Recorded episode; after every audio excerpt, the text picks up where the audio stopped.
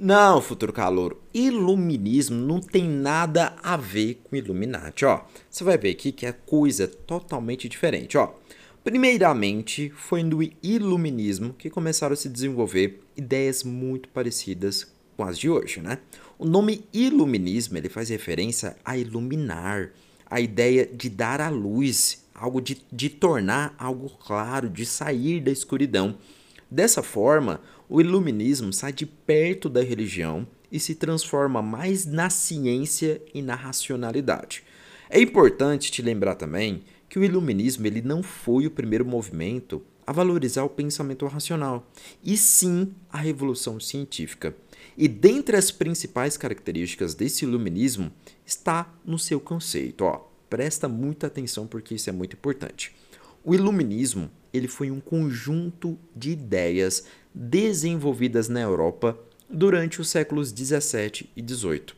As duas grandes influências para o iluminismo foram o racionalismo e o empirismo, que é a ideia de que algo só é válido se comprovado baseado na experimentação, né? O empirismo fala sobre o experimento. Toda vez que você lembrar ou escutar empirismo, você vai lembrar sobre experimentação e sobre sentido. E racionalismo fala sobre razão, ele dá um valor gigantesco, né, para matemática, para coisas fora do nosso sentido, né?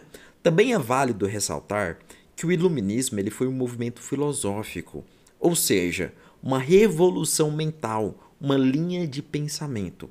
O iluminismo ele criticava as áreas do antigo regime, que é definido basicamente pelo modelo econômico, administrativo, político e social presente na França. Anteriormente, ó, isso aqui é muito importante, vai, presta muita atenção, ó. A gente está falando sobre iluminismo. Iluminismo é iluminar, né? É diferente de Illuminati. A gente está falando que isso trouxe revoluções, que isso trouxe mudanças gigantescas na Europa.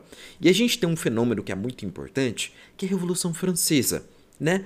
Anteriormente a essa revolução, o governo absolutista eles definiam privilégios de nascimento. A política econômica era ainda mercantilista. E tudo isso era criticado juntamente com a ausência de liberdade, seja essa liberdade política ou religiosa. E é claro, além disso, o uso de dogmas e tradições como meio de compreensão do mundo. E o absolutismo, ele era criticado porque com ele os privilégios da nobreza eram garantidos. Já os privilégios de nascimento, ou seja, a aristocracia era criticada, porque com ela somente os que tinham título eram privilegiados. Está entendendo o que está acontecendo na Europa? Está entendendo o que, que esse iluminismo ele trouxe? Está entendendo o que, que esse iluminismo ele está criticando? E o mercantilismo também era criticado porque com ele aconteceu o intervencionismo estatal, o que para os iluministas era uma lista clara de absolutismo. Assim, a gente profere o liberalismo econômico.